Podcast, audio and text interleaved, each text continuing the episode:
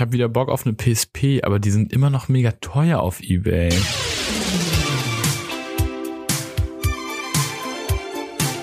Yeah, yeah, yeah, das ist Unfertig, Folge 57.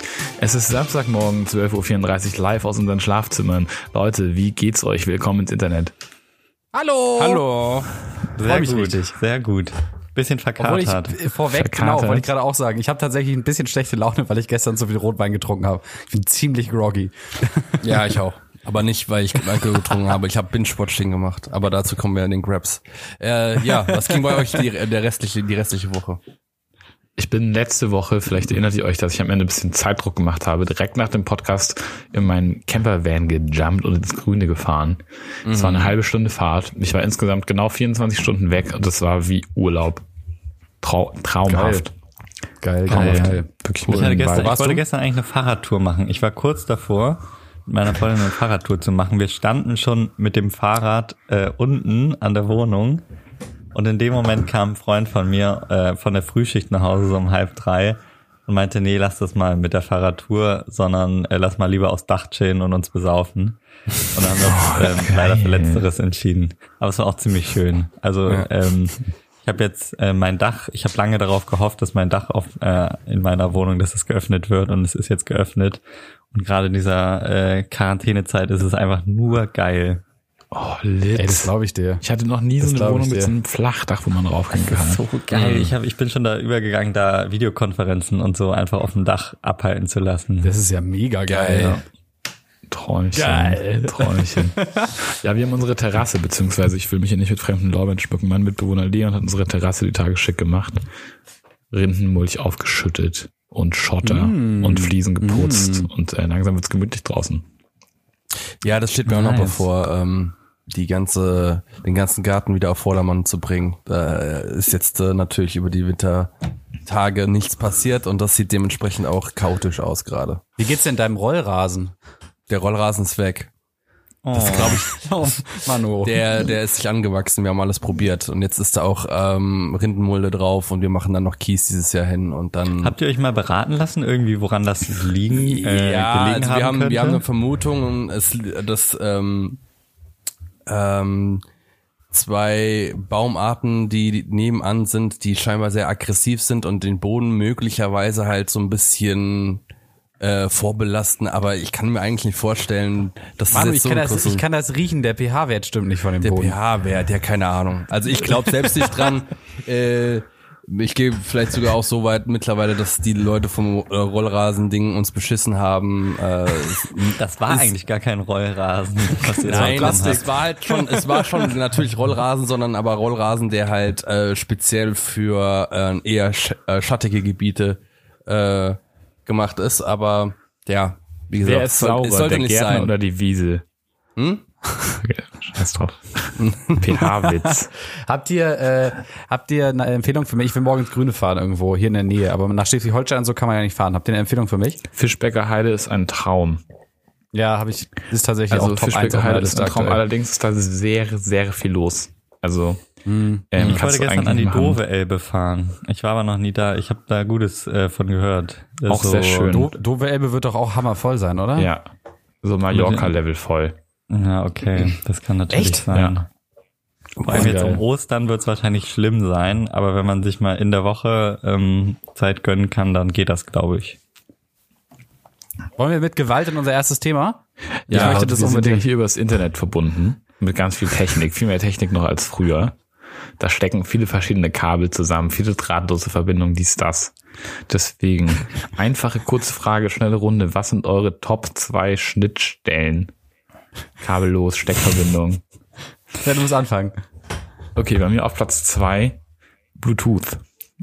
Relativ unspektakulär, aber bereichert mein Leben doch enorm. Also ich glaube, nach WLAN wahrscheinlich die meistgenutzte Schnittstelle, weil ich die ganze Zeit darüber meinen Lautsprecher oder meine Kopfhörer verbunden habe. Also für mich im Wahnsinn. Alltag sehr wichtig. Das funktioniert sehr wichtig. Man merkt schnell, wenn es nicht mehr funktioniert, weil dann läuft die Musik nicht. Bluetooth auf Platz Zehn zwei. AirPods für dich noch zu Bluetooth. Ja. Das ist ja irgendwie kein so, das ist ja irgendwie so Apple Bluetooth, so coolere Version. Das ist davon. einfach nur Bluetooth. Ist Das ist 2.1 oder so ähnlich.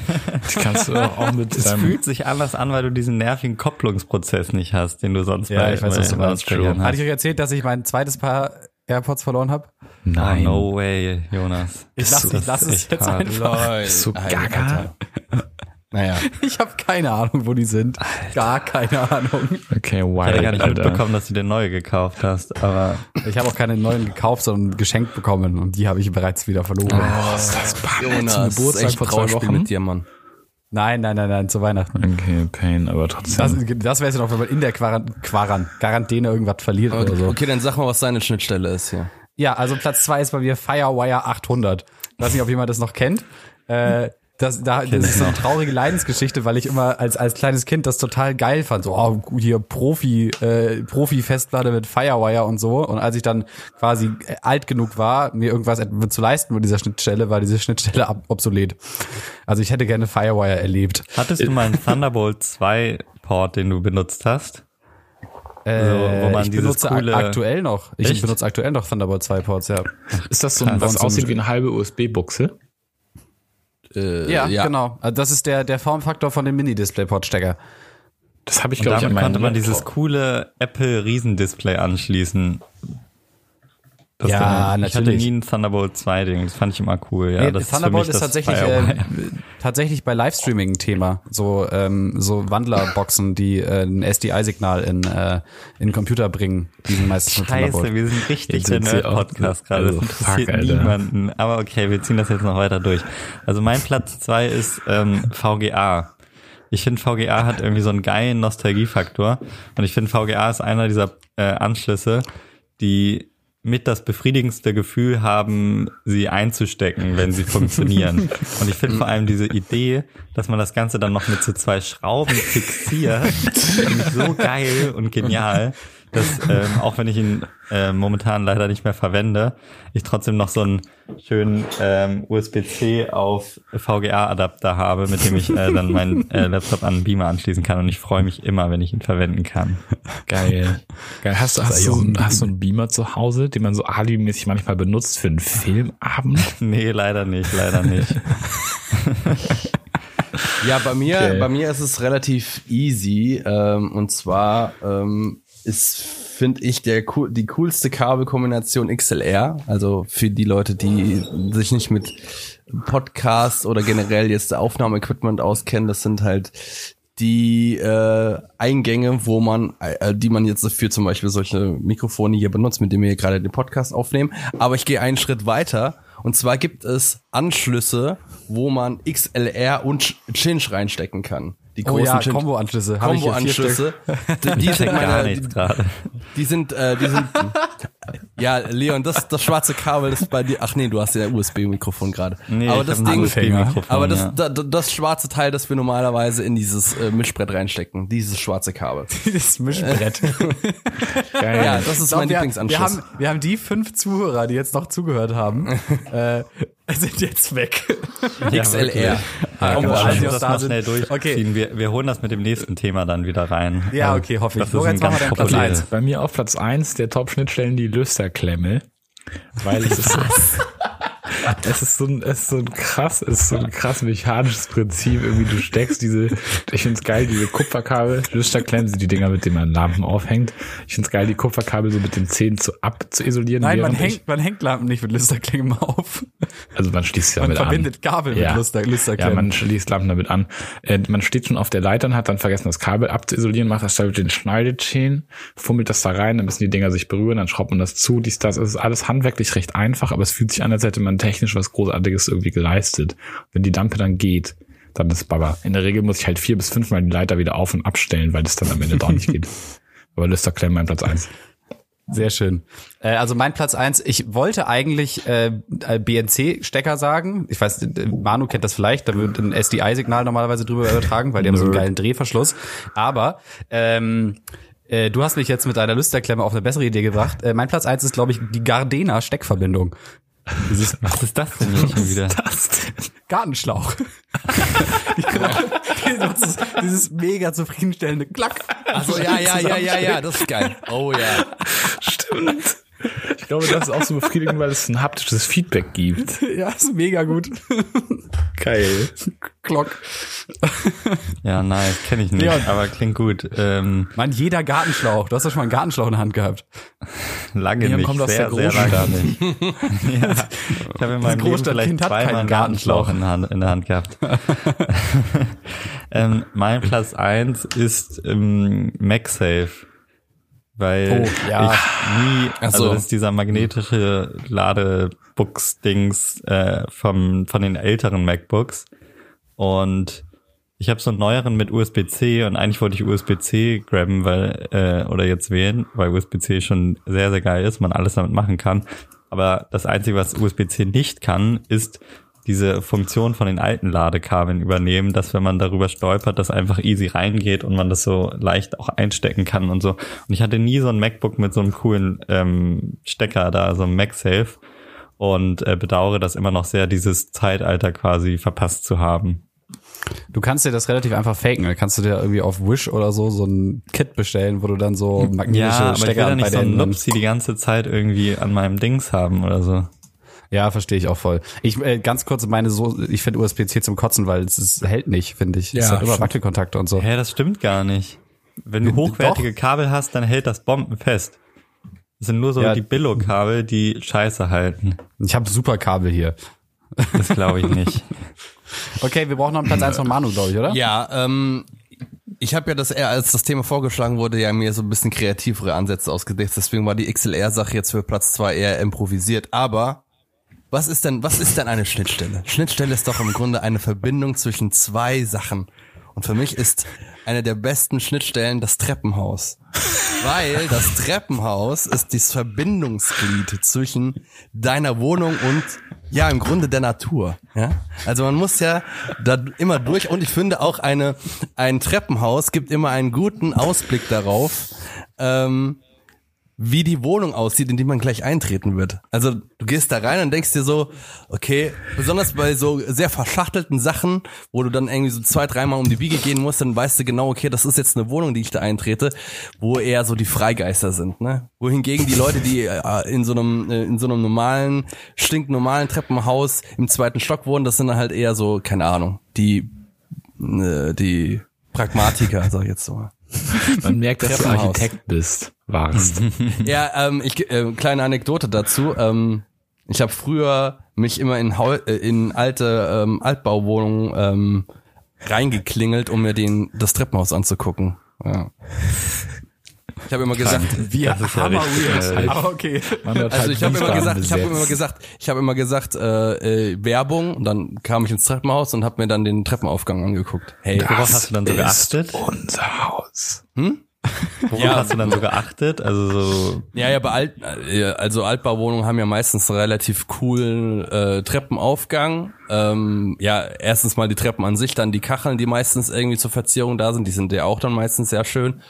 Und äh, ja, die Art und Weise, wie die Durchbewegung ist, die halt in meisten Altbauwohnungen äh, sehr äh, unorthodox ist im Vergleich zu den Sachen, die wir noch heute so bauten. Ne? Also ja. Kurze, kurze persönliche Zwischenfrage. Wie bewertest du denn als Treppenhausexperte mein ehemaliges Treppenhaus mit diesem unangenehm dekadenten Marmoreingang, der dann ganz schnell in klassisch Linoleum Ähm, umschwingt? Ich, also ich finde das Marmor an sich okay. Ich weiß nicht, was was die mit diesen Spiegeln da dran haben wollten. Das sah so ein bisschen trashig aus. Ich habe auch keine Ahnung, warum sie diesen Fahrstuhl haben. Äh, konnte man den Fahrstuhl in irgendeiner Weise noch nutzen eigentlich? ja, der Fahrstuhl wurde benutzt, nur unsere WG hatte leider den Schlüssel vor zwölf Jahren verloren und deshalb konnten wir den nie nutzen. Oh nein. Ja, es ist also es ist nicht der schönste, sagen wir es mal so. Aber ähm, ich habe schon schlimmere gesehen. Ja, top, okay, kommt unsere Top, Top zwei Schnittstellen. Ich bin begeistert. ja, Leute, lass uns mal ähm, jetzt. Also das Tre Treffer bei Schnittstelle kommt hätte ich auch nicht gedacht. Finde Aber ich, find ich gut. Du hast das äh, ein bisschen rausgerettet, ähm, dass wir nicht nur abgenördet haben oder zumindest auf einer anderen Art und Weise. Ähm, Leute, ich möchte mit euch über was reden, was mich diese Woche ein bisschen schockiert hat. Und zwar ähm, geht es mal wieder um Xavier Naidoo. Ich glaube, jeder von euch hat mittlerweile mitbekommen und deswegen dachte ich, er kann mich nicht mehr schockieren, dass der Typ irgendwie ein bisschen einen an der Marmel hat, gerne mal rassistische Scheiße raushaut und ähm, auch so Tendenz zu Verschwörungstheorien und so. ähm, womit er ja irgendwie die letzten Wochen auch schon immer wieder Schlagzeilen gemacht hat und bei DSDS rausgeflogen ist und so. Aber sein neuester Shit, der hat mich wirklich nochmal, das ist wirklich nochmal ein neues Level und hat mich echt schockiert und auch nochmal in so eine neue Dimension von Verschwörungstheorien eingeführt. Und zwar hat er, hat Xavier ähm, so ein Video veröffentlicht, ähm, nicht äh, komplett öffentlich, das wurde so geleakt, das war anscheinend in so einer internen Telegram-Gruppe von so Verschwörungstheoretikern. Die nennen sich QAnon. Also es wird so wie Kanon, nur mit einem großen A geschrieben. Und ähm, er spricht, also er sitzt da vor der Kamera, weint vor Freude, Erleichterung und Trauer. Okay. Erzählt davon, dass momentan gerade eine riesige Befreiungsaktion stattfindet von Kindern, die gefoltert werden. Ähm, und genau, er erzählt nicht die Details in dem Video, sagt nur, dass die jetzt befreit werden. Und dahinter steckt eine Verschwörungstheorie, dass ähm, in großer Zahl ähm, auf der Welt Kinder gefoltert werden, damit ein gewisser Stoff namens Adenochrom sich in deren Blut sammelt. Das Blut wird dann extrahiert und Leute ähm, wie unter anderem Hillary Clinton und ähm, andere, es ist richtig krank, trinken dieses Blut, um sich selbst zu stärken. Oh, Menschen glauben das. ist die Verschwörungstheorie. Also ich bin, jetzt, fuck. ich bin jetzt ein bisschen baff, ehrlich gesagt. ist das krank? Oder ist es krank? Und es geht noch weiter. Jetzt ist es gerade aktuell oh. mit der Befreiungsaktion, ähm, weil Corona gar nicht ähm, tatsächlich gerade passiert, sondern das ist nur ein Fake, weil ähm, man damit dafür gesorgt hat, dass die Krankenhäuser frei sind, weil da jetzt gerade die ganzen Kinder hin zurückgebracht werden. Ähm, ne, diese Verschwörungstheorie geht nämlich das hauptsächlich. Heißt, ja? Heißt das, dass die, dass quasi die, die Krankenhäuser sind gar nicht voll mit Corona, sondern mit äh, Kindern, die jetzt sozusagen so, gefolterten ja, ja, Kindern, aus denen Sinn, ne? dieses Überblut gewonnen Und, wird. Äh, wisst ihr, wer, wer die, ähm, wer die Kinder befreit hat? Oh, warte, pass mal auf. Äh, können wir bitte alle äh, so ein Guess abgeben? Das ist garantiert irgendwie ein richtig random Mensch. Ähm, ich sag Boah. François Hollande, Hollande, der ehemalige Präsident von Frankreich. Keine Ahnung. Ähm, Boah. Oh Mann, das ist so kaputt, diese Leute. Ich sage, oh. ähm, ich sage Jeff Bezos. Jeff. Vielleicht interessant. Amazon. Manu, hast du auch noch ein Guess? Äh, ja, ich, ich hätte jetzt, keine Ahnung. Carsten Marschmeier. nee, der war leider nicht. Ähm, es war der gute Trump. Der ähm, hat die Kinder gerettet weil vor allem hinter dieser industriellen Kinderfolterindustrie ste äh, steckt ähm, der US Deep State, also eine US-amerikanische Schattenregierung, die das Land, äh, die USA eigentlich kontrolliert und regiert, äh, wo, an, wo unter anderem auch ähm, Hillary am Start ist und Trump ist ja sozusagen der Gegner von Hillary und auch der Gegner des Deep States, der jetzt die USA so halb befreit hat, aber auch nicht richtig, weil er regiert äh, Amerika leider immer noch nicht richtig, weil der Deep State immer noch zu viel Macht hat. Aber er hat es jetzt geschafft, äh, diese Kinder zu befreien und in die amerikanischen Krankenhäuser zu stecken. Und ein wichtiger aber was Faktor, ist denn mit den Kindern bei uns? Das weiß ich, äh, das äh, weiß man nicht so was genau. Was für Leute sind da in unseren Krankenhäusern? Es gibt auch, es gibt auch, auch die Republikaner Overseas. Wie bitte? Es gibt auch die Republikaner Overseas oder wie die heißen, so die deutsche Ableger von den US-Republikanern. Ja, die, die gab es auch in Hamburg. Fall mal. Ich weiß nicht, ob es die immer noch gibt. Ja, das läuft vielleicht auch so ein bisschen ein mit BR, BRD GmbH, so, dann, die USA sowieso hat die ihre Finger hier im Spiel. Ja, deswegen. genau, BRD GmbH, das ist ungefähr so das Pendant zu äh, US Deep State. Ähm, oh und Gott, das Ganze, was ist das für eine, ich verstehe ich verstehe das nicht. Also, ohne Verbrechen an Kindern relativieren zu wollen, das ist natürlich schrecklich, aber was ist das für eine, für ein Narrativ, dass so rechte Spinner quasi gerne heraufbeschwören, dass so Kriminalität an Kindern irgendwie so ein Ding ist, wo die was gegen tun, so wie das so AfD-Leute immer so random, obwohl das nichts mit deren Politik hat, so Todesstrafe für Kinderschänder wollen und so. Also ja, versteht oder, ihr, was ich ähm, meine? Ja, ja. Ich verstehe den Zusammenhang ganz, nicht. Ganz großes Thema ist dann auch immer äh, hier Tierschutz. Hm. Auch ganz, Ja, ganz großes aber Thema. man muss sagen, bei den Kindern, Kinderschändern und so, da gehen ja in der Regel dann auch so rassistische Motive mit einher. Das gliedert sich da ja ein. Also das sind dann ja hauptsächlich die Ausländer und so, die äh, angeblich ähm, die Kinderschänder sind und die Vergewaltiger und so. Ja. Also Aber das, jetzt äh, diese Narrative gehen ja miteinander einher und ähm, Aber auch diese Theorie mit Adenochrom ist ähm, geht geschichtlich auf so ähm, antisemitische Ritualmordverschwörungen. Ähm, das geht daraus hervor und ist deswegen genau, auch gekoppelt. grundsätzlich ist natürlich die zionistische Weltverschwörung schuld. immer, ne? ja, immer. Ja, ja bei Xavier Naidoo sowieso ein Klassiker. Genau, genau. Und er erzählt in dem Video eben auch, dass er schon seit 24 Jahren äh, dem Ganzen auf der Schliche ist und so und ähm, viele Nachforschungen tätigen musste und so und jetzt ähm, sich das Bild für ihn zusammengesetzt hat seit neuerem. Ähm, und es geht halt auch alles dann in einher mit seinen früheren antisemitischen Tendenzen und so. Ich find's einfach ultra krank. Ähm, also es ist noch so eine Sache zum Beispiel, dass die, äh, die ganzen US-Promis, die jetzt ähm, wegen Corona, also ähm, Tom Hanks und so ähm, ins Krankenhaus gekommen sind, die sind eigentlich verhaftet worden, weil sie äh, auch in dieser zu dieser Adenochrom-Mafia dazugehören und da auch äh, das Blut getrunken haben. Ich finde das so krank, weil das einfach es ist wirklich nochmal ein komplett neues Level. Und wenn du da äh, Xavier Naidoo siehst, wie er heult vor der Kamera, weil er wirklich daran glaubt, dass es eine riesige Industrie gibt, wo Kinder gefoltert werden und deren Blut getrunken wird, damit man selbst irgendwie stärker oder leistungsfähiger ist, dann war, also das ist Ich ja muss, ich wirklich muss diesen Prozess gefährlich. jetzt nochmal ganz kurz verstehen. Also, das Kind wird geklaut. Ja. Oder wird das da produziert? Nee, geklaut, äh, genau, die werden geklaut. entführt. Okay. Und dann werde ich gefoltert und weil ich Schmerzen habe und physiologischen und physisch, psychischen Terror, dann kriege ich diesen Stoff in meinem Blut Genau, und dann das nehmen ist, die- diesen die- die das Stoff gibt weg. es auch wirklich. Also Adenochrom, ich kenne mich damit nicht aus, aber das ist sowas so von der Art wie Adrenalin. Und die Mhm. Logik ist sozusagen dann hinter dieser Theorie, dass dann äh, dieser Stoff halt ausgeschüttet wird durch den Stress und der dann im Blut ist und dann wird das Blut ähm, extrahiert und äh, getrunken. Das ist halt wie so eine, wie so eine alte Märchensaga, die dann irgendwie mit so einer äh, Rechtspopulismus verbunden wurde, Mhm. um dann irgendwie äh, ja Antisemitismus dann noch mit äh, mit ins Spiel zu bringen. Das finde ich grundsätzlich faszinierend, dass diese ganzen klassischen äh, Verschwörungstheorien irgendwie genommen werden und dann wird nochmal irgendwie so diese Nazi-Keule rangetackert. Weißt du, irgendwie so, Ja. zack, die Juden waren es Ja, irgendwie. besonders alle was, so, was mich auch wieder schockiert, äh, dass dass da, da da sieht man auch wieder, dass es Trump wieder wieder geschafft hat, irgendwie bei solchen Leuten immer noch den Eindruck, den Eindruck irgendwie zu erwecken, dass er halt Anti-Establishment ist. So. Also dass er, dass er total so die Alternative ist und und so. komplett außerhalb von diesen, von sag ich, sag ich jetzt mal, ähm, also der wäre meiner Meinung nach der Erste, der das Blut trinken würde, ehrlich gesagt, wenn es sowas geben würde. Geile These.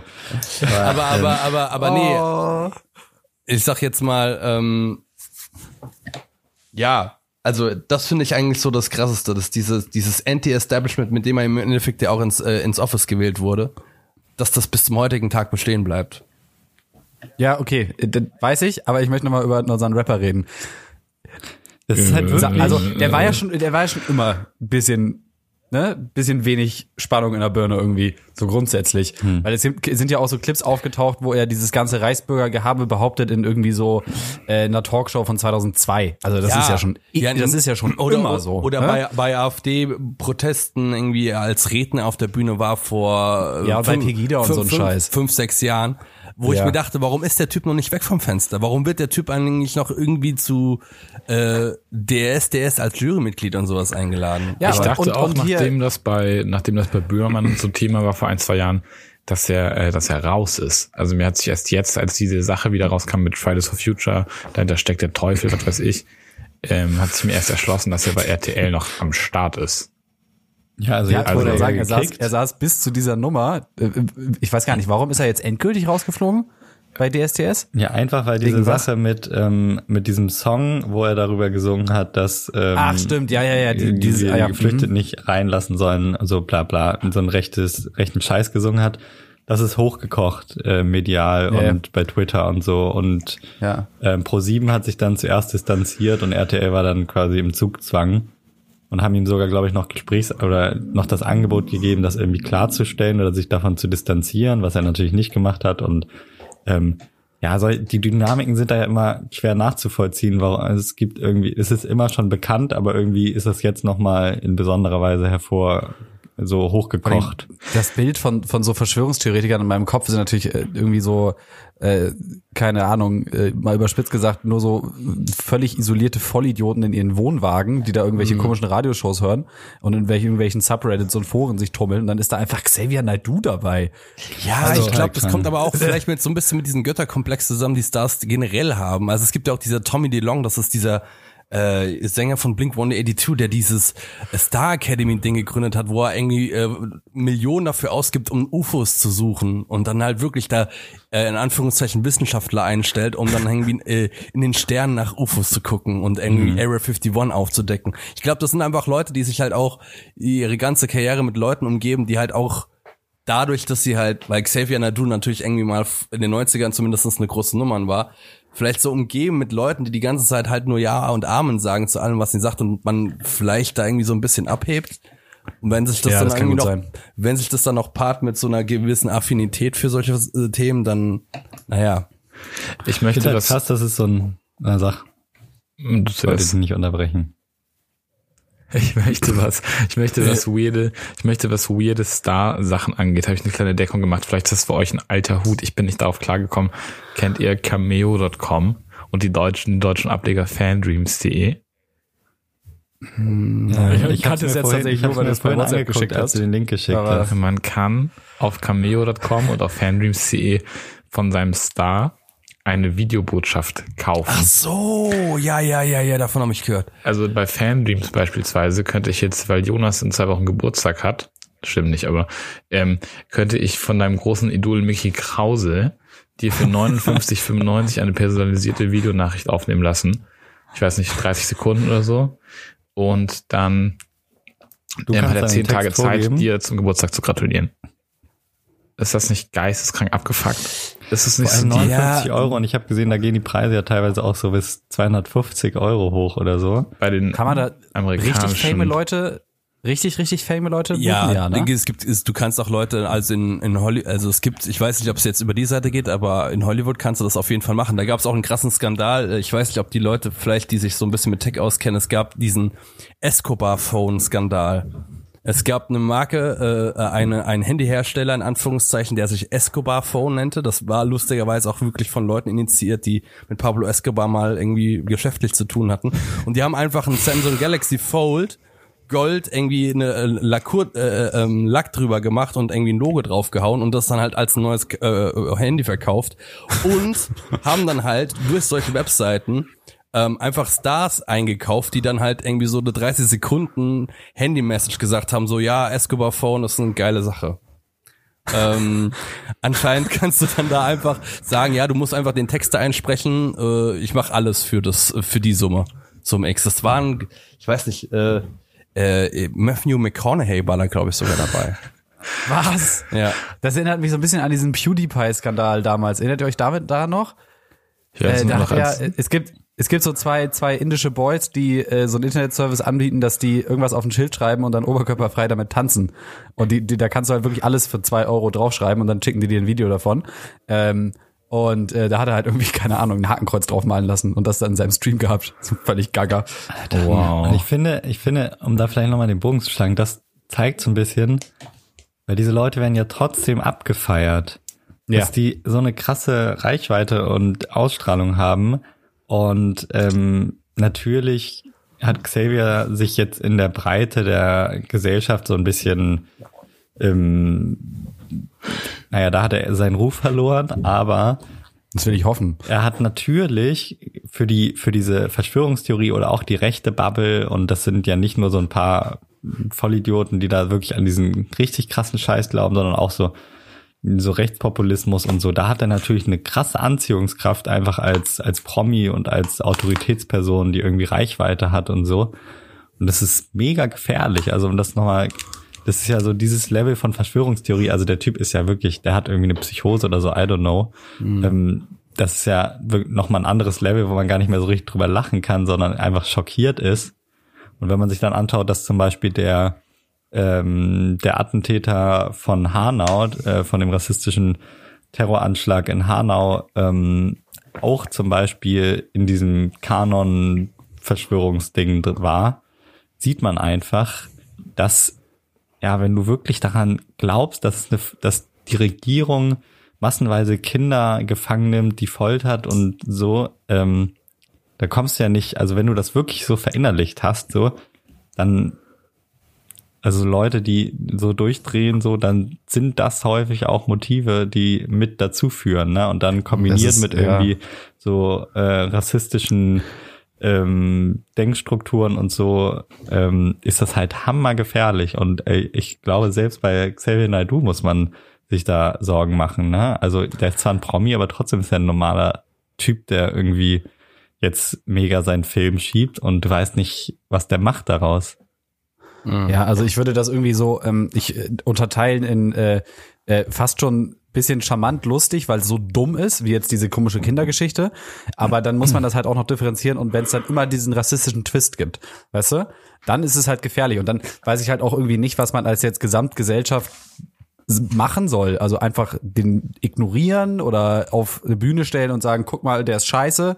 Oder wie Ja. handhabt man das denn? Also Ich finde es halt problematisch, dass den Leuten halt irgendwie immer noch in irgendeiner Weise immer eine Plattform geboten wird. Also ich meine, ist ja Wie absehbar, bei dass der Typ gerade? irgend, das, na, nee, der äh, Xavier Nudu. Ich meine, das ist ja absehbar gewesen, dass der halt nicht das, das letzte Mal irgendwelche Verschwörungstheorien rausbrabbelt und man lässt dann halt nur zwei Jahre äh, Gras drüber wachsen und dann ist der Typ halt irgendwie wieder da. Instagram würde jetzt, glaube ich, wenn er solche Sachen postet, auch nicht direkt irgendwie runternehmen. Und ich kann damit wetten, dass er in drei Jahren, wenn er ein Album rausbringt, auch bei einem Major-Label wieder ein Album rausbringen kann. Also ich finde, ja, die, ich gro die großen Konsequenzen folgen halt irgendwie nicht. Und äh, ja, Wo der es, unter Vertrag, weißt du das? äh, keine Ahnung. Wahrscheinlich. glaube, da müsste- sogar sein da- nächstes da müsste auch angekündigt. also wenn er bei, bei DS, DS ist, dann ist er bei- wahrscheinlich bei BMG.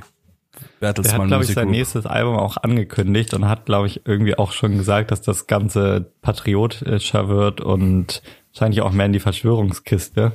Und deswegen ist vielleicht auch die Vermutung, dass er da jetzt nochmal die Presse genutzt hat und wusste, dass es früher oder später er sich in dem Mainstream eh nicht mehr halten kann. Also mal sehen, wie das Album wird dann, aber dass er das jetzt vielleicht auch bewusst eskalieren lassen hat ähm, und mal gucken, in welche Richtung er sich dann als Künstler entwickelt. Ja. Aha. Das Problem ist ja aber auch, dass sowas so Naidoo hat ein unterhaltsam eigenes ist. Label, Ne? falls jemand interessiert. Ach so. Der hat Naidu Records. Das Problem ist halt auch an sowas, dass es so unterhaltsam ist. Ich meine, wir haben letzte Woche noch über ähm, Tiger King gesprochen, dass das ganze Internet sich gerade anguckt. Und es geht halt darum, dass ein ähm, Dude, der auch krasse Verschwörungstheoretiker ist, in einem kleineren Rahmen, aber mega abgefeiert wird. Äh, das ganze Internet ist voll mit Memes für ihn. Und Leute schreiben grundlos Free Joe Exotic, obwohl er irgendwie zwei Auftragsmorde in Auftrag gegeben hat. Also es ist so, man hat halt irgendwie doch schon Bock, sich mit so weirden Leuten auseinanderzusetzen. Ich glaube, das ist der Grund. Also ob die Musik von Xavier Du jetzt so geil ist, keine Ahnung, würde uns einfach nicht interessieren. Aber wir sprechen darüber, weil er irgendeine komische, weirde Scheiße erzählt. Ja, eben. Absolut. Aber wie gesagt, was, äh, was tut man? Ich glaube, glaube, da kann man ehrlich halt gesagt nicht viel tun, außer das zu ne? ignorieren, ehrlich gesagt. Genau, das ist aber halt wichtig. Also vielleicht sind wir jetzt auch nicht die besten äh, mit besten genau, wir sind halt Beispiel Anti-Beispiel, ne? Aber ähm, genau, dass er halt so viel Presse damit bekommt, ist schon problematisch. Wobei ich auch schwierig finde, also ich habe zum Beispiel, ich konnte diesen Scheiß, den ich mir, also ich habe viele Videos davon gesehen, also das Teilen von seinem Video und konnte das null einordnen und habe dann erst durch verschiedene Twitter-Threads von Leuten irgendwie ähm, mit ganz vielen verschiedenen Quellen, die so die Verschwörungstheorien eingeordnet haben, erst ähm, verstehen können, was da eigentlich so dahinter steckt und wovon der eigentlich gerade redet. Und das vorzuenthalten, finde ich auch wiederum schwierig. Ähm, Es ist allerdings, ich habe ja tatsächlich gerade Xavier Naidu gegoogelt, Ad Adenochrom, Adanochrom oder so ist tatsächlich der zweite Suchvorschlag, wenn du Xavier Naidu eingibst bei Google mittlerweile. Ich frage mich aber auch ein bisschen, Leon, ich, ich sehe den Punkt auf jeden Fall. Ich habe auch immer die Tendenz, oder das passiert ja auf Twitter einfach leicht, so man liest von irgendwas, im ersten Moment findet man es nur lustig oder interessant und dann entdeckt man einen Thread von irgendeiner Person, die sich damit krass auseinandergesetzt hat und dann ähm, schaue ich mir 20 Minuten Sachen auf Twitter an und lese mir irgendwelche Artikel dazu durch oder irgendwelche Zusammenfassungen, Protokolle, dies, das Und auf einmal, so die Leute sind imstande, weil sie sich krass damit auskennen und das gut aufarbeiten, aus Sachen, die ich quasi aus meiner eigentlichen Perspektive, die ich für ganz klein halte, ein Ding zu machen, dass ich quasi danach sprachlos bin, fast nicht pennen kann und sich das in meinem Kopf wie ein riesen Komplex anfühlt. Wisst ihr, was ich meine? Mhm. Ja. Ja, ja, ja, das ist dieses Bubble-Ding Also einfach dieses, wieder, ne? Das, wie das quasi heftig ein das Konflikt. aufgearbeitet wird. Ja. Und teilweise sind das wirklich, ich habe das Gefühl, gerade in dieser linken Bubble, in der ich mich bewege, ähm, jetzt in dem Fall ist ja wirklich klar, okay, er hat hier Scheiße erzählt, aber so ein Problem wird ja auch gemacht aus einer falschen Bezeichnung für irgendeine Sache. Also, ähm, keine Ahnung, ob ich jetzt die, die, ähm, ob ich jetzt die Genderlücke oder den Genderstern benutze, ähm, finde ich beides gut. Kannst du trotzdem auf Twitter daraus eine Diskussion machen oder einen Thread, der mich ähm, dann abends schlaflos im Bett liegen lässt, obwohl das Thema meines Erachtens ansonsten vorher für mich keinerlei Relevanz hatte. Same thing mit einer Verschwörungstheorie. Verstehe ich. Gibt, gibt es so Verschwörungstheorien, wo ihr sagt, hm, könnte ich mich mit anfreunden? Ja, die Epstein-Sache, ne? Also, Ja, also bei der Epstein-Sache ist, glaube ich, tatsächlich auch was dran. Also Ähm, das ist, das kommt mir ein bisschen komisch vor. Äh, da, zu ist- 9-11 da, wären, kann- da sind weiß zu, ich zu wenig. Da, äh, äh, da, ja, also der Typ, der äh, einen äh, Kinderprostitutionsring hatte, in dem ganz viele Hollywood-Stars scheinbar auch irgendwie mit involviert waren und die Namen aber nicht rausgegangen ist, als der dann in der Untersuchungshaft halt umgebracht wurde. Ähm, beziehungsweise eher in Anführungszeichen Selbstmord, Wollte ich weil grad er sagen. Selbstmord, Manuel, Selbstmord Selbstmord begangen hat. Offizielles Statement, obwohl er die 24 Stunden und über, überwacht wurde, finde ich schon ein bisschen komisch. Also, das, Ja. aber ich meine, das ganze Internet war ja voll davon. Also es ist diese diese Epstein-Geschichte ist ja wirklich stellt sich für den Otto Normalverbraucher ja total klar dar, finde ich. Weißt du so, äh, der der Bewacher von ihm war zwei Minuten nicht da und die Videokameras äh, ausgefallen und dann äh, hat er sich ganz schnell mit dem nicht vorhandenen Bettlaken erhängt. Also, Ja, ich meine, Ja. das ist ja, ich weiß nicht, ob man das direkt Verschwörungstheorie nennt, aber ähm, schon eine weirde Lücke in irgendeinem Strafverfahren. Das ist wie wenn hier Walter Lübcke ermordet wird und plötzlich ähm, vergessen die Polizisten eine Kiste mit Akten am Tatort vor der Haustür und die ist dann weg. Also das, das passiert einfach nicht. Es passiert einfach nicht. Nicht mehr bei einem normalen Umzug vergisst du einfach eine Kiste auf der Straße. Das ist einfach unwahrscheinlich. ja, absolut Ich richtig. weiß nicht, ob man das direkt als Verschwörungstheorie bezeichnen würde. Ich merke nur, dass ich Nee, ganz also unruhig schlechte Laune bekomme, wenn ich darüber nachdenke.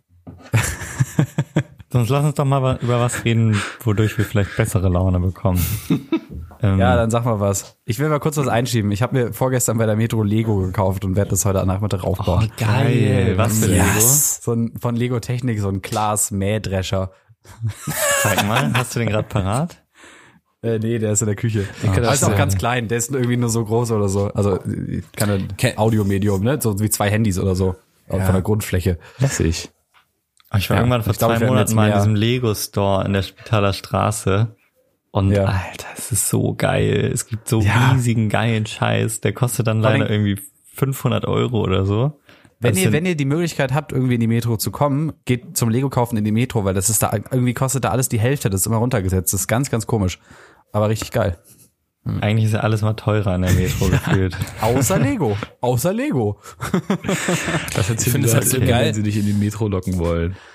Ich finde es so geil. Es gibt, äh, dass du ja al- als äh, eigene, also wenn du irgendwelches Design mit Lego machen willst und äh, eine coole Idee hast, kannst du das ja irgendwie auf deren offiziellen Website mittlerweile dir so nachbauen und das dann irgendwie da hochladen.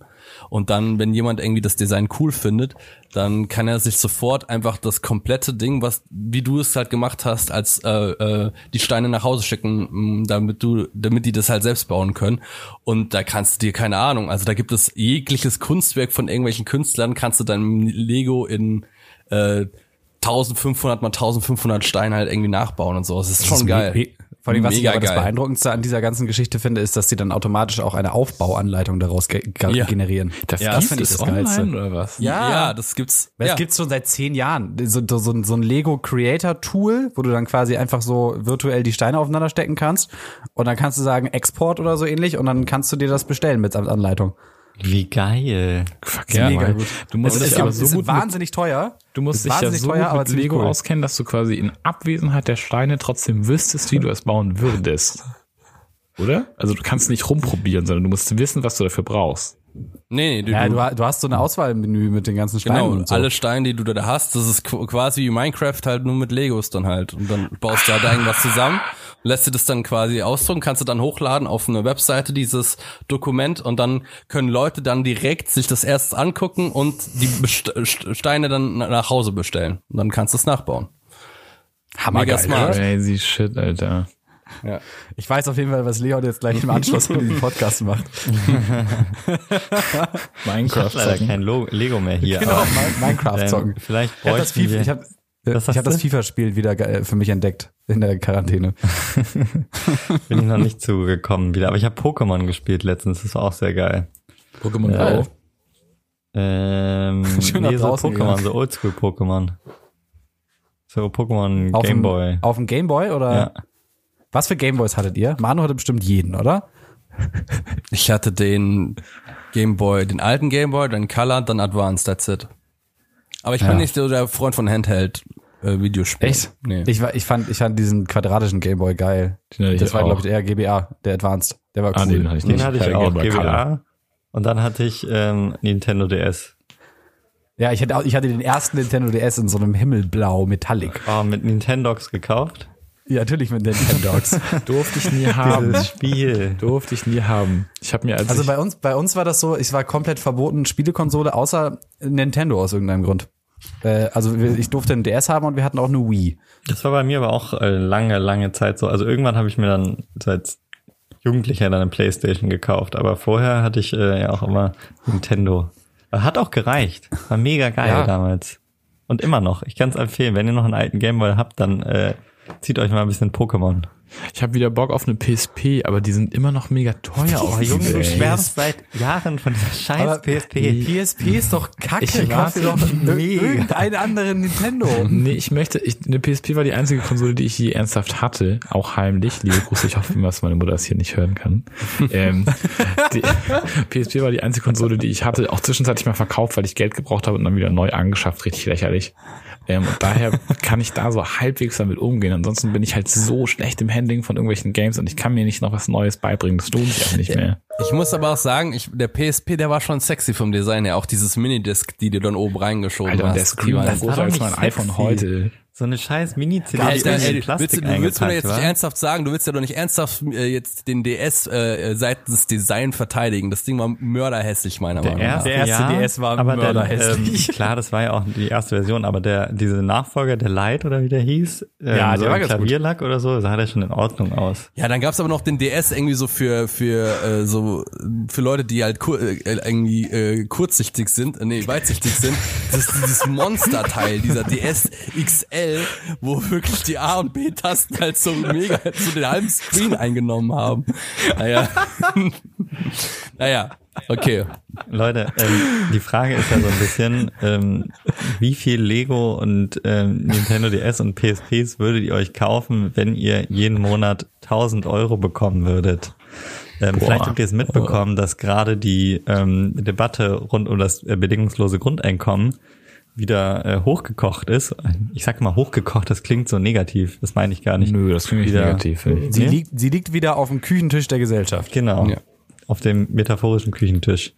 Ähm, einfach durch äh, Corona, weil es ja jetzt viel darum geht, wie kann man äh, verschiedene Gruppen absichern und eine Lösung, die sicherlich nicht alles auffängt, weil ähm, naja, UnternehmerInnen reicht jetzt im Zweifel nicht 1000 Euro im Monat, aber trotzdem ist das Thema Grundeinkommen wieder auf dem Tisch, unter anderem eben auch in der aktuellen Krise, um ähm, zumindest gewisse Bevölkerungsgruppen damit theoretisch abfangen zu können. Weißt du, was denn aktuell der Status in Spanien ist? Weil das letzte, was ich gehört hatte, war, wollen die machen? Ja. Und wollen sie dann auch behalten? Ja, das habe ich auch gelesen. Mehr weiß ich auch nicht, ehrlich gesagt. Top. Wir sind wieder Also vielleicht haben, vielleicht haben, vielleicht haben, die, vielleicht haben die Spanier schon die bedingungsloses Grundeinkommen. Nee, aber ich finde das, äh, ich glaube, da müssen wir uns ja gar nicht drüber streiten, dass, es, äh, dass ich das sinnvoll finde. Aber irgendjemand hatte doch gesagt, er hatte da Gegenargumente für. Ja, Das finde ich interessant. viele, viele, einige. Viele?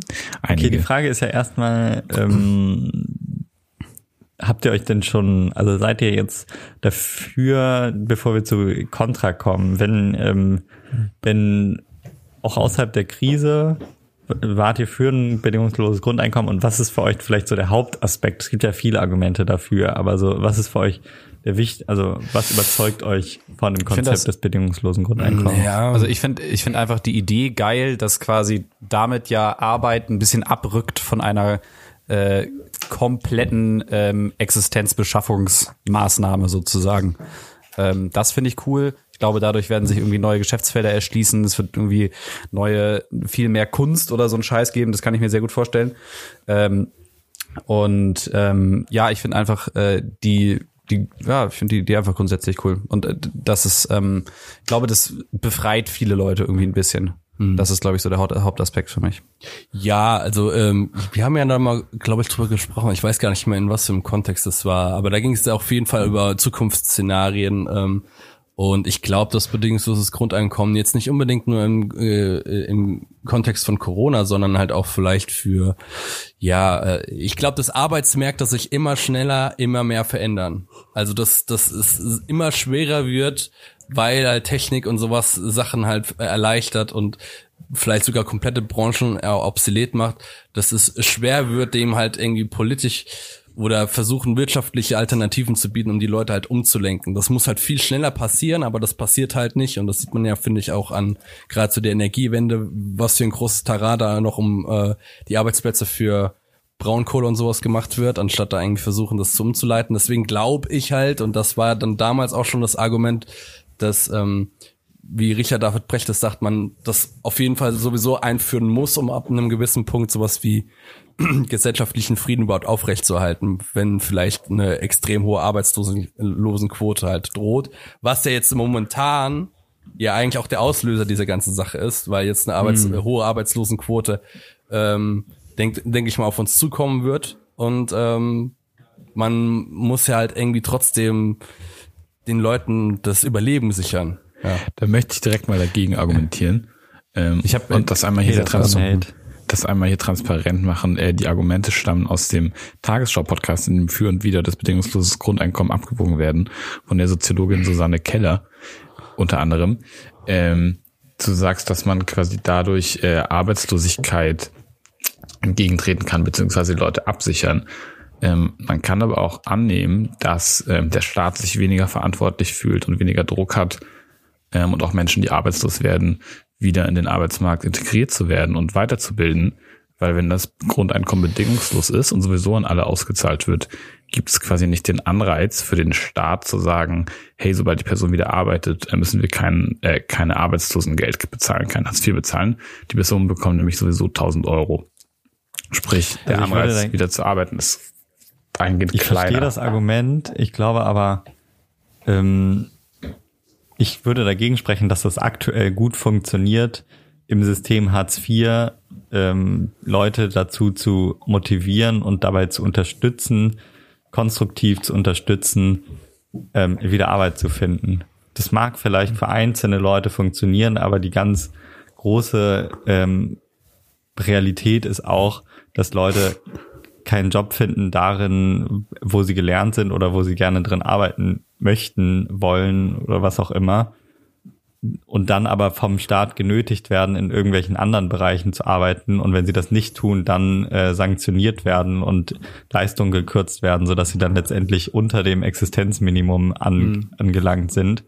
Also ich sehe nicht, dass äh, das aktuell gut funktioniert ähm, von staatlicher Seite. Und ich glaube auch, dass das ein bisschen losgekoppelt von den Leistungen ist. Also letztendlich kommt es darauf an, was der, ähm, welche Ziele äh, der, der Staat verfolgt.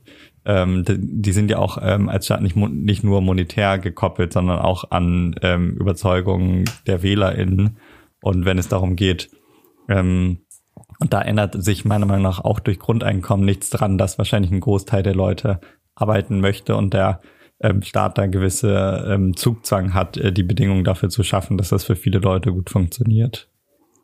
Ja, man muss halt irgendwie so eine Zwischenlösung finden, weil das Argument ist ja eigentlich genau das Argument, das oftmals auch gegen den Sozialismus gebracht wird, zu sagen, ja, wenn Leute irgendwie ein gleiches Einkommen bekommen, dann strengen sie sich sowieso nicht weniger an, weil ähm, ja, weil weil es keinen Unterschied macht, ob sie jetzt äh, sich anstrengen oder nicht anstrengen. Im Gegensatz zum Kapitalismus, wo man, wenn man äh, man will seinen eigenen Lebensstandard verbessern und macht deswegen mehr Leistung und das, diese Leistung trägt dann halt auch irgendwie zur Verbesserung der Gesellschaft bei, so ist zumindestens die Theorie. Aber ich gebe dann Leon recht, dass es, finde ich, denke ich, auch eine Mittellösung gibt, die halt, ähm, ja, auf der einen Seite die Leute absichert, auf der anderen Seite halt sie trotzdem ermutigt, halt ähm, ja weiterzumachen oder sich vielleicht auch irgendwie in eine andere Richtung zu orientieren, falls es zum Beispiel, wie jetzt in dem Szenario, das ich vorher skizziert habe, ähm, eine komplette Branche gerade am Einbrechen ist. Ich bin, mhm. da auf, ich bin da voll bei euch. Also gerade was das angeht, Existenzängste in irgendwelchen prekären Beschäftigungen oder Jobs machen zu müssen, die man einfach nicht machen möchte. Ähm, ich glaube auch nicht, dass es aktuell gut läuft und ich glaube nicht so sehr, dass, auf, dass das auf einer ähm, auf einer persönlichen Ebene demotivierend ist. Also dass ich sage, ich muss mir jetzt keinen Job mehr suchen, weil ich kriege ja eh das Grundeinkommen, sondern ich glaube zu sagen, hey, ich bekomme dieses Grundeinkommen auch dann noch, wenn ich arbeite, jetzt von mir individuell, ausgehend, ähm, dann ist, glaube ich, der Anreiz, sich einen Job zu suchen und zu sagen, hey, ich will mehr verdienen und mir werden diese Leistungen nicht gekürzt, sobald ich arbeite, ähm, ist auf jeden Fall größer. Und du hast nicht dieses, was du gerade meintest, Leon, äh, dieses von oben herab ähm, bevormundende äh, mit den Sanktionen für alles. Aber ähm, auf der anderen Seite gibt es natürlich auch die Gefahr, dass Menschen Jobs annehmen, die ähm, noch schlechter bezahlt sind als aktuell, weil sie auf die Bezahlung nicht so sehr angewiesen sind. Sprich, das ist erstmal gut in Jobs, die schlecht bezahlt werden, damit die trotzdem gemacht werden, möglicherweise. Es kann aber auch sein, dass Gehalts, mhm. ähm, Gehaltwachstum, also dass äh, Gehälter dadurch einfach langfristig nicht steigen, beziehungsweise stagnieren oder sinken. Das finde ich eine super interessante Perspektive. Also du meinst quasi so, ich sitze mal das ähm, konstruierte Situation, ich sitze im Gehaltsgespräch und dann sagt mir die Personalabteilung, ja, gibt nicht mehr Geld, weil sie kriegen ja sowieso 1000 Euro im Monat vom Staat. Das ist einfach eine Gefahr, genau, eine Gefahr, die man, mhm, ähm, finde ich, finde ich tatsächlich sehr interessant, ja. Die man bedenken mhm. kann. Auf der anderen Seite mhm. bin ich natürlich auch, so kann man es auch argumentieren, das ist einfach eine Frage, wie man die Sache angeht, ähm, potenziell in einer besseren Verhandlungsposition wenn ich zum Arbeitgeber gehe und sage, hey, ich bekomme 1000 Euro Grundeinkommen, warum soll ich hier 40 Stunden die Woche ackern für 1200 Euro? Also das ist lächerlich. Also je nachdem, ich ja, glaube, das ist einfach eine Abwägungssache. Aber das sind ja, beide Ich finde einfach irgendwie, ich, ich finde, so drüber nachzudenken, das ist ja, es ist ja nicht so, als würde man, so wie ja einige Leute das dann immer das Narrativ schieben, ja, bedingungsloses Grundeinkommen, dann ist es der knallharte Sozialismus oder Kommunismus oder was auch immer. Äh, das ist ja völliger Nonsens. Ich finde, das nimmt einfach diese, das ist diese Idee vom Kapitalismus und begrenzt sie so ein bisschen nach unten einfach, weißt du, weil das, dass du quasi nicht äh, von deinem, äh, von dem Nicht-Arbeiten oder von dem Nicht-Vorhandensein von Geld quasi dann gefickt wirst im Kapitalismus. Aber nach oben geht's ja trotzdem. Ja, aber, genau. aber jetzt, aber jetzt, äh, jetzt äh, ist ja erstmal die Frage, es gibt jetzt verschiedene Ansätze, wie man das jetzt dann durchsetzt. Also bedingungsloses Grundeinkommen, wenn man es jetzt so durchsetzt, ist ja das, dass du automatisch ja das Geld weiterbekommst, auch wenn du arbeitest. Den gleichen Satz, ja. den du im bedingungsloses Grundeinkommen bekommst, aber zusätzlich dazu dir noch einen Nebenverdienst machen kannst durch die Arbeit, die du dir dann ranholst. Beziehungsweise ja. in Hauptverdienst. Also beispielsweise ne? sagen wir jetzt mal, du bekommst jetzt, was ist ich, 1200 bedingungsloses Grundeinkommen und dann kannst du, sag ich jetzt mal, einen Job, wenn du trotzdem irgendwie bereit bist, äh, fünf Tage die Woche neun Stunden zu äh, acht Stunden zu arbeiten, bekommst du dann nochmal einen Taui drauf oder so. Keine Ahnung. Sowas in der Form. Ja. Ne? Ja, was ich auch interessant finde, also ich habe von der Umsetzung irgendwie noch nicht so richtig einen Plan. Äh, A, was das für volkswirtschaftliche Implikationen hat, äh, wie viel Geld das dann ist äh, und woher das kommt und ob wir das überhaupt haben, weiß ich nicht. Äh, kann ich gar nichts zu sagen. ähm, ja, die Frage ist, ist aber auch, äh, muss ich, muss ich dann ich ab, ab welchem, keine Ahnung, Einkommen kriege ich das nicht mehr? Fragezeichen. Jeder, Weil ich jeder muss ja einem, das, das bedingungslos. Ja, aber das ist ja auch unterschiedliche Modelle, aber. Aber es ist ja völliger Nonsens, wenn ich einem, keine Ahnung, einem, äh, einem Anwalt, der 500.000 Euro im Jahr verdient, noch 12.000 Euro in den Arsch stecke. Das macht ja gar keinen Sinn.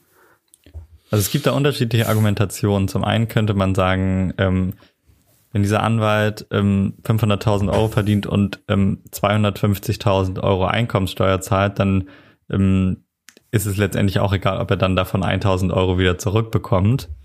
Ähm, auf der anderen Seite gibt es aber auch ähm, Modelle, die so ein als solidarisches Grundeinkommen bezeichnet werden und im Grunde meinen, dass ähm, das ähm, bedingungslose Grundeinkommen dann entfällt ab einer gewissen, also stufenweise entfällt ab einem gewissen Einkommen, dass man quasi das Grundeinkommen als negative Einkommenssteuer hat und dann wenn du jetzt, sagen wir, 20 Prozent äh, Grundeinkommen Steuer zahlst und wenn du dann ab einem gewissen Wert, also sagen wir ab 2000 Euro zahlst du 20 Prozent, dann kriegst du 20 Prozent weniger Grundeinkommen und ähm, mit 3000 Euro kriegst du dann 40 Prozent weniger Grundeinkommen und so weiter, so dass du dann stufenweise weniger von dem Grundeinkommen ab, ab mhm. ähm, bekommst und dann vielleicht letztendlich sagen wir mal zum Beispiel bei 10.000 Euro Monatseinkommen dann kein Grundeinkommen mehr bekommst.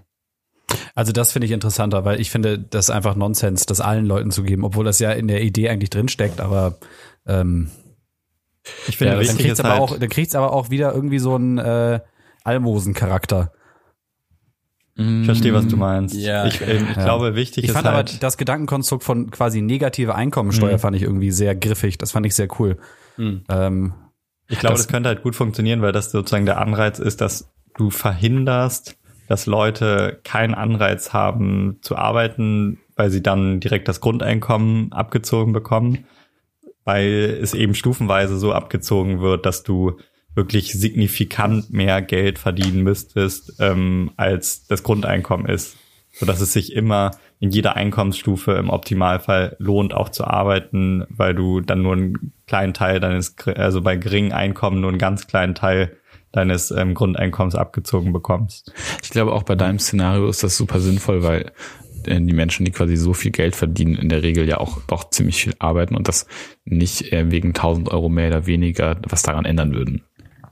Also so, ich glaube, auf einer persönlichen Ebene ist das gar nicht so sehr ein Problem. Manche, äh, manche Wissenschaftler argumentieren ja auch, dass die Leute dann alle zu faul werden, um zu arbeiten und so. Aber ich meine, mal ehrlich, wenn du nicht nichts hast aktuell, also 1000 Euro sind natürlich immens geiler als nichts. Aber ähm, so, haben die Skandinavier nicht, das, das nicht schon mal getestet in einer relativ großen Skala? Ähm, ja, sie, sie haben, Arbeitslosen. Ich glaube ja. Skandinavien, das nicht? Sie haben auf jeden Fall, haben auf jeden Fall das beste sozial, äh, soziale Wirtschaft, ja. Das muss man schon sagen. Weil ich meine, irgendwie mich zu erinnern, dass die, die, ich meine, die testen da ja irgendwie immer den ganzen heißen Scheiß, was so New York angeht. Die haben ja auch 30-Stunden-Wochen getestet und so und das hat ja richtig gut funktioniert. Oder die Vier-Tage-Woche mhm. ähm, oder so. Auch großer Aber Fan ich, von. Ich meine mich daran zu erinnern, dass die bedingungsloses Grundeinkommen getestet haben und gekippt haben. Ich weiß, kann aber sein, dass ich mich irre. Ich weiß auf jeden Fall, dass es irgendwie einen Testlauf in Finnland gab. Ich weiß nicht, ob der immer noch läuft. Äh, hab da auch nicht, ehrlich gesagt, nicht mitverfolgt, wie das ausgegangen ist. Ich glaube aber trotzdem, grundsätzlich kann man sagen, es gibt ja viele Dinge, zum Beispiel haben wir auch darüber gesprochen, man weiß gar nicht genau, wie die Dynamiken auf dem Arbeitsmarkt entstehen würden, wer der, ob da das eher so in Richtung pro ArbeitgeberInnen geht, die dann ein Argument dafür haben, dich schlechter zu bezahlen, oder ob es eher pro ArbeitnehmerInnen geht, die ein mhm. besseres Argument haben, nicht zu arbeiten.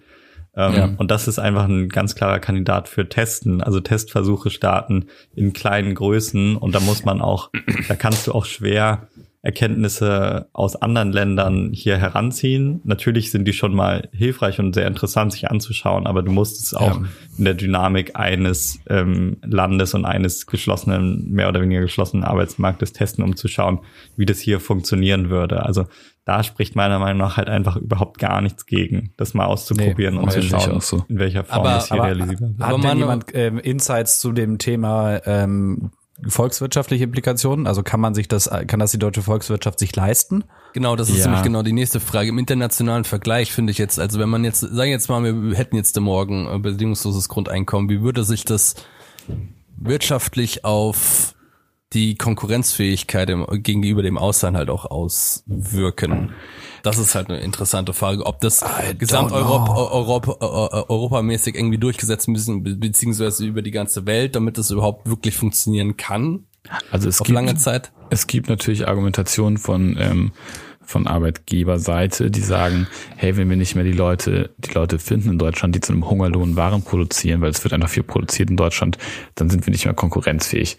Da muss man sich halt aber fragen, einfach was Verteilungsgerechtigkeit angeht, möchten wir das denn? Also möchten wir dadurch konkurrenzfähig sein, dass wir Leute Scheiße bezahlen? Ähm, ist einfach eine Frage genau. des Standpunktes. Ja. Und ähm, was die Finanzierbarkeit angeht, irgendwie bedingungsloses Grundeinkommen hört sich ja so radikal an und so. Ähm, aber aktuell haben wir auch einen ziemlich starken Sozialstaat, sprich, ähm, die Ausgaben sind ja auch aktuell schon da. Das wird halt nur anders ausgeteilt. Also je nach Modell ja. gibt es halt dafür keine es wär, Krankenversicherung wär dann aber auch mehr. so, dass du Ja, also es wäre dann aber auch so, dass du, äh, dass dann die ganze Arbeitslosengeldgeschichte würde dann damit wegfallen, Fragezeichen? Ja. Ja, ne? Das ersetzt sich. Ja, ja, und. Rentenkasse Ja, und so. dann, Man muss natürlich sagen, ähm, also um das nochmal transparent zu machen, das bedingungslose Grundeinkommen, wenn du wirklich, sagen wir jetzt 1000 Euro an alle zahlen würdest, ist schon enorm teuer. Also es sind ist ungefähr eine Billion Euro, die das ähm, Monat äh, jährlich kosten würde.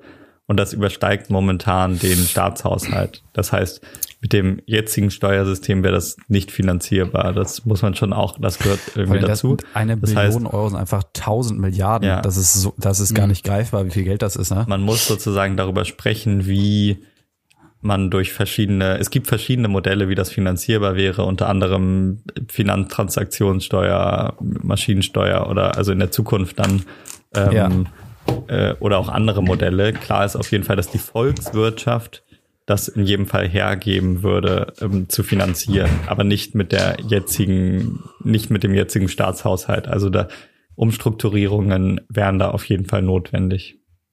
Es gibt sogar äh, so auch äh, Streit darüber, also Richard David Brecht hat das ja auch in seinem Buch erwähnt, dass er dafür ist, dass zum, zum Beispiel sowas wie Kindergeld aus, ausfällt. Weil seine Argumentation ist, dass ähm, wenn du, sag ich jetzt mal, ein äh, bedingungsloses Grundeinkommen von 1500 netto hast und dann halt, sag ich jetzt mal, vier Kinder bekommst, dass du damit halt extrem Gutverdiener bist im Vergleich dazu. Und er will in dem Fall dann halt fürs Kinderbekommen kein Geld oder das nicht als Leistung irgendwie äh, ähm, entlohnen oder sowas, was ich dann Ja, schon gut, aber das aktuelle Kun- ziemlich, Kinder- ziemlich, äh, ziemlich problematisch finde. die Das Aussage. aktuelle Kindergeld ist ja auch nicht als, als, als Lohnkonzept, Ja, genau, als Belohnungskonzept gedacht. Das ist ja, das, das ist eine finanzielle Unterstützung. Genau, eben. die ja auch nicht da, nicht ansatzweise daran reicht, was Kinder kosten. Nee. Also Ja. ähm, Äh, ist das dann, wenn ich äh, bedingungsloses Grundeinkommen wäre ab 18 oder ab 16, das ist auch eine spannende darf? Frage, die diskutiert, Äh, kontrovers diskutiert wird. Also man müsste es ja das mindestens bekommt. bekommen, wenn man wählen darf. Also es gibt verschiedene Modelle, zum Beispiel ein Modell, was ich gehört habe, ist, dass es ähm, mit dem Alter stufenweise gezahlt wird oder Jugend ist sozusagen ein jugendliches Grundeinkommen geht, äh, was irgendwie die Hälfte davon ist oder so. 20 Euro. Ja, das, da, könnten sich aber komplett neue so soziale Trends irgendwie. Wenn du, wenn der 16. Geburtstag kriegst du den ersten Check für dein be- bedingungsloses Grundeinkommen und dann wird's dann irgendwie so Tradition, dass du dann einen ausgibst oder sowas mit dem Ja, ersten du, das ist, ich finde das einfach hammer spannend, dass wir quasi theoretisch am Drücker sitzen, äh, die Gesellschaft nachhaltig mega krass zu verändern. Democracy. Äh, Yeah. Ey, das Will ist noch, will noch jemand wa- was, was Wichtiges dazu sagen oder hüpfen wir zu den Grabs? nee, ich finde auch, das war gerade ein gutes Schlusswort. ja. Ja. Wer möchte mit dem Grab anfangen? Du möchtest mit dem Grab anfangen? Nee, wer? Ich äh, muss Achso, ich, kann das, ich kann das sehr, sehr, sehr gerne machen. Ja, ich äh, mal. hab mal äh, äh, passend zu meinem aktuellen fiesen Kater habe ich äh, einen alkoholischen Grab und zwar ähm, Schlehenschnaps, namentlich Slow Gin. Hat das jemand schon mal getrunken? Nein. Nein. Das ist quasi, das ist Gin, aber nicht als Basis Wacholder, sondern äh, die Schlehe. Das Hast du das aus so- deinem Barkeeper-Magazin rausgeholt, diesen, diesen Grab? Äh, nee, tatsächlich nicht. ähm, aber wir haben jetzt neulich wieder eine, eine Flasche Slow Gin bestellt, auch bei einem lokalen Schnapsladen, nicht bei Amazon. Ähm, und äh, das ist das ist wie Gin, aber hammerfruchtig und nicht wie dieser fiese Gin, der einfach irgendwie so ein bisschen Aroma drin hat, sondern so, weiß nicht, geil, Slow Gin, lecker. Kauft euch das. Das hört sich so Der hipster Link steht in der erwachsen an. Ich kann es nicht Beschreibung. fassen. 90 Ja, Leute. dieser Flaschen werden an AgenturmitarbeiterInnen verkauft. Wirklich. Ja, liebe Zuhörer, ähm, stellt euch doch äh, schon mal drauf ein, dass solange die Corona-Krise geht, äh, ich meistens irgendwas grabbe, was mit Netflix zu tun hat. Das, das äh, wird sich auch diese Woche nicht ändern. Dementsprechend äh, grabbe ich eine Serie, die ich gestern durchgeguckt habe wieder. Und zwar heißt die Unorthodox. Vierteilige Netflix-Serie. Das Ähm, erzählt mir mein Papa ohne Scheiß seit drei Wochen, dass ich die gucken soll. Ja, der, da hat dein Papa auch äh, äh, recht. Es geht nämlich da, das ist eine amerikanisch-deutsche Koproduktion. Es geht um eine ähm, Frau, die aus der äh, orthodox-jüdischen Gemeinde, Has äh, Hasidic, Jü- Juden, Juden äh, äh, heißt die Community.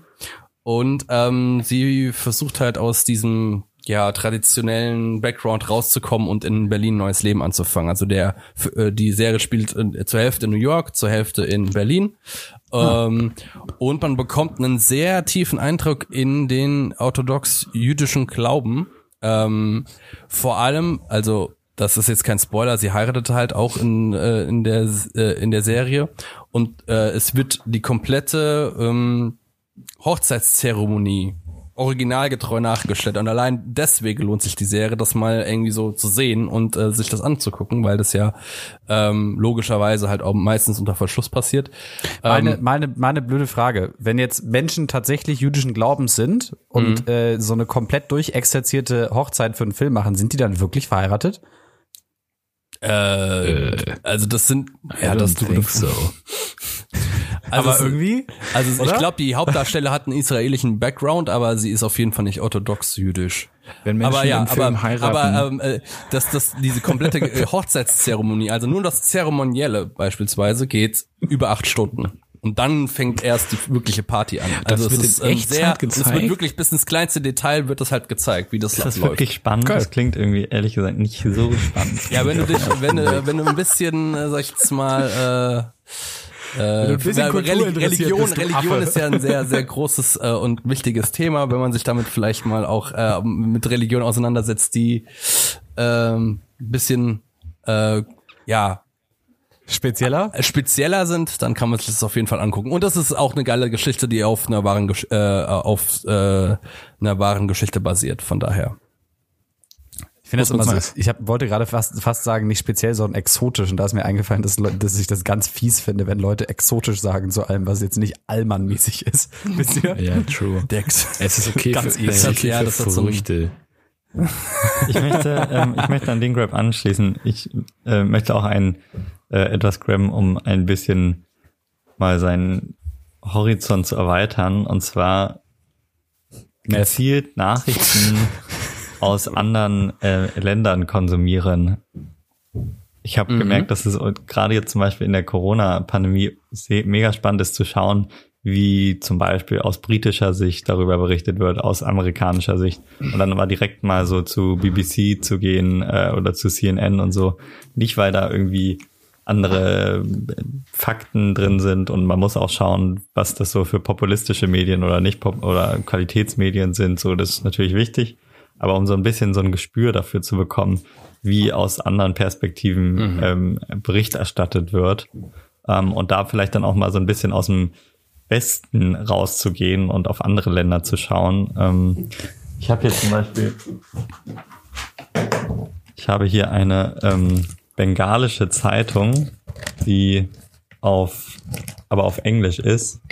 Und Geil. Es ist mega spannend, da mal so zu lesen, wie über Corona äh, aus der bengalischen Perspektive berichtet wird. Ja sind so kleine Fakten schon direkt, wie ähm, wenn man sich hier hinten auf der Zeitung die Weltkarte anschaut und ähm, dann einfach sozusagen einen komplett anderen Ausschnitt hat, weil die Weltkarte, als für die ZuhörerInnen zu beschreiben, sozusagen in der Mitte liegt ähm, die Trennung zwischen, also der Pazifische Ozean ist das, glaube ich, zwischen USA und ähm, China. Ist das der Pazifik? Ich, ich glaube, ja. In der Tat ist das super Und äh, zentral ist quasi ähm, Asien und Australien und Europa ist äh, links auf der Karte und die USA rechts auf der Karte. Und das ist so ein ganz einfacher Fakt, der einen zeigt, was man für Ja. ein eurozentrisches Weltbild hat, weil die Karten, die wir haben, immer ähm, ja Europa Ja. im Zentrum haben, also so im wahrsten Sinne des Wortes eurozentrisch sind. Ähm, Und das ist so ein bisschen so eine ähm, so ein gutes Sinnbild dafür, ähm, wie dann auch die Berichterstattung ist, ähm, wenn man jetzt zum Beispiel so eine bengalische Zeitung liest, die viel mehr auf Geschehnisse in Asien äh, basieren, ähm, nicht nur national natürlich, sondern aber auch ähm, regional äh, da viel mehr der Fokus auf China, auf äh, Südostasien und so liegt, wo wir sonst halt aus unserer eurozentrischen Berichterstattung irgendwie schwer rauskommen aus dieser Bubble. Und ich finde es einfach mega spannend, sich damit mal so ein bisschen auseinanderzusetzen, weil durch Internet wir halt einfach die Möglichkeit haben, äh, in verschiedensten Ländern irgendwie auf Nachrichten zuzugreifen. Da gebe ich dir einen Pro-Tipp. Ähm, die Seite news, newsmap.jp ist eine japanische Seite, weil das Japaner diesen Algorithmus geschrieben haben und dann kannst du die ähm, das Themenfeld einschränken auf beispielsweise nur Politik oder Sport und dann halt auch auf die einzelnen Länder. Das heißt, beispielsweise kannst du genau sehen, was für ein ähm, Sportthemen sind gerade am meisten geklickt in Griechenland von mir aus oder was für Politikthemen sind äh, am meisten geklickt in äh, in England oder in Indien, was weiß ich. Ähm, das ist eine ziemlich geile Seite, ist auch mega geil aufgemacht. Äh, ich schick dir mal einen Link später. Ähm, Das klingt echt Auf jeden spannend. Fall. Ja. Ja, definitiv. Wie heißt das nochmal? Kannst du nochmal sagen? Newsmap.jp. News. Ne, Okay, cool. Geilo. Lorenz. muss noch grabben? Ich muss noch grabben. Ich habe auch einen Quarantäne-Grab. Ähm, und zwar, wie ihr alle auch, offensichtlich trinke ich aktuell viel zu viel Alkohol. Und meine beiden Mitbewohner sind ähm, ein bisschen unter die Pseudo-Weinkenner gegangen, aber nur dank Hilfe von Vivino. Vivino, eine Wein-App, mit der man Wein scannen kann. Und was ich schon beeindruckend finde, man fotografiert einfach nur das Etikett und der wird erkannt. Wie Magic, ohne QR-Code. Ähm, und dann, wie ihr wisst, bin ich großer Fan von irgendwelchen mittelgroßen Communities, wie damals der Geocaching-Community, einfach weil ich die Kommunikation unter den Leuten so geil finde. Und Lorenz, ich lade mir die App wenn jetzt du bei runter. Netto stehst und ich weiß, welchen Wein du kaufen sollst, fotografierst du den. Und wir haben hier zum Beispiel einen Rioja geschenkt bekommen von meiner Mutter zu Ostern. Der hat 8.500 Bewertungen. Ähm, die Leute sind sehr kritisch. Er hat 3,7 Sterne und ist damit Oh, unter oh, den Top der 9% aller Weine weltweit. Und die Leute schreiben bei einem 5-Euro-Wein so eine Bewertung wie sehr trockener Rosé, leichte Himbeernote, vermisse die sommerliche Leichtigkeit, vielleicht gut für den Herbst, weniger gut im Frühling und Sommer. Also tolle Kommentare, ihr könnt euch damit wirklich im Tolle Community. viel Ärger ersparen. Geile Community. Ey, ich wü- würde mich mal interessieren, was die für den Sangria äh, ähm, aus dem Penny, aus dem Tetra-Pack, was sie da drunter schreiben. Ich glaube, der wird geblockt, kann ich mir vorstellen. Also Aber die- meine also- Bewertung, straight out of Ballermann. Straight out of Ich weiß nicht, ob man Ballermann. das mit Geotag filtern kann. Aber wirklich, Leute, zieht's euch rein. Ich finde, ich bin einfach begeistert, wie ihr wisst, wenn Leute eine Option für so kleine Dinge entwickeln. Und diese Vivino-App ist das beste Beispiel. Also 9000 Bewertungen für einen random, random Wein finde ich einfach beeindruckend. Dafür, dass ich von dieser Community vorher noch nie gehört habe. Vivino. Und noch was bisschen, ho bisschen hochwertiger, noch ganz schnell der Honorable Mention. Ähm, hört euch Marina Weißband bei Friedemann Karik im Gespräch an. Friedemann und Freunde. Das ist die ehemalige Generalsekretärin der Piraten. Es geht um Corona. Cool. das war's. Vielen Dank. Spannende Grabs heute. Super. Wow. Äh, das hat mal wieder Spaß gemacht. Ich fand auch, das war Ja. eine gute, abwechslungsreiche Episode. Wild, ich bin richtig außer Atem. Irre. Irre. Nice. Genau, ich würde sagen, wir verabschieden euch in die Nacht, liebe ZuhörerInnen und äh, oder in den Mittag, in den Morgen und dann sehen wir uns hoffentlich, hören wir uns hoffentlich in einer Woche wieder. Bis dann. ja, macht's gut. Ciao, ciao. Adios. Wir freuen uns drauf. Tschüss.